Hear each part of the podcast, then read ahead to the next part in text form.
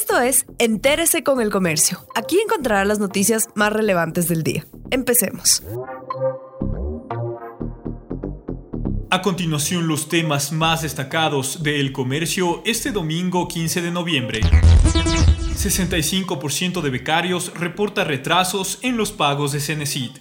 Jóvenes becarios se ven obligados a dejar sus programas de estudio en el exterior por retrasos en los pagos a cargo de la Secretaría de Educación Superior CENESID. Según una encuesta elaborada por los beneficiarios del programa, el 65% de becarios reporta retrasos. La CENESID ofrece efectuar un desembolso de 49,05 millones de dólares durante el último trimestre del 2020. Con corte hasta el 30 de septiembre se registraron 8.476 becarios en estudios.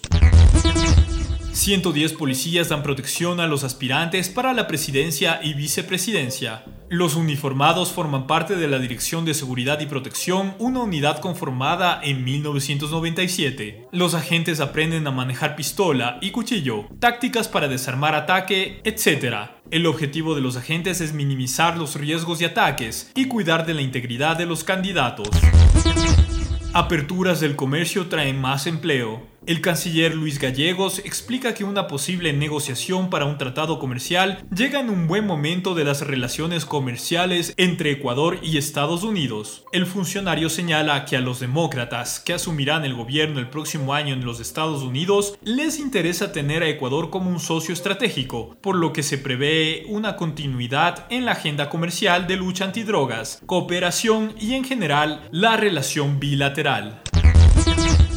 La pandemia no asemella en Pedro Moncayo. Pedro Moncayo es uno de los cantones de Pichincha junto con San Miguel de los Bancos con menor número de pruebas COVID-19 en relación con la cantidad de habitantes. Se han practicado 534 en una población total de 43.281 habitantes. La baja densidad poblacional ayuda a evitar aglomeraciones. Las personas desarrollan actividades cotidianas sin mayores complicaciones, aunque sí respetando las medidas de bioseguridad.